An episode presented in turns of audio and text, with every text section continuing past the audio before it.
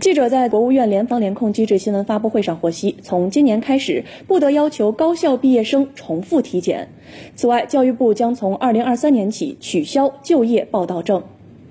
毕业生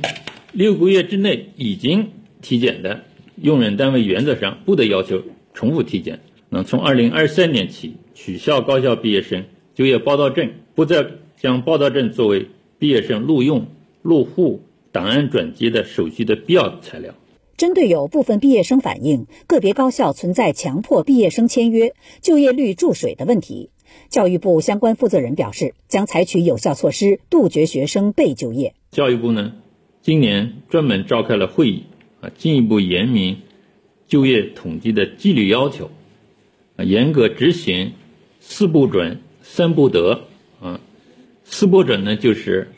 不准以任何方式强迫毕业生签订就业协议和劳动合同，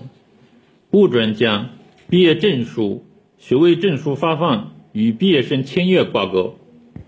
不准以护党托管为由劝说毕业生签订虚假就业协议，不准将毕业生顶岗实习、见习的材料作为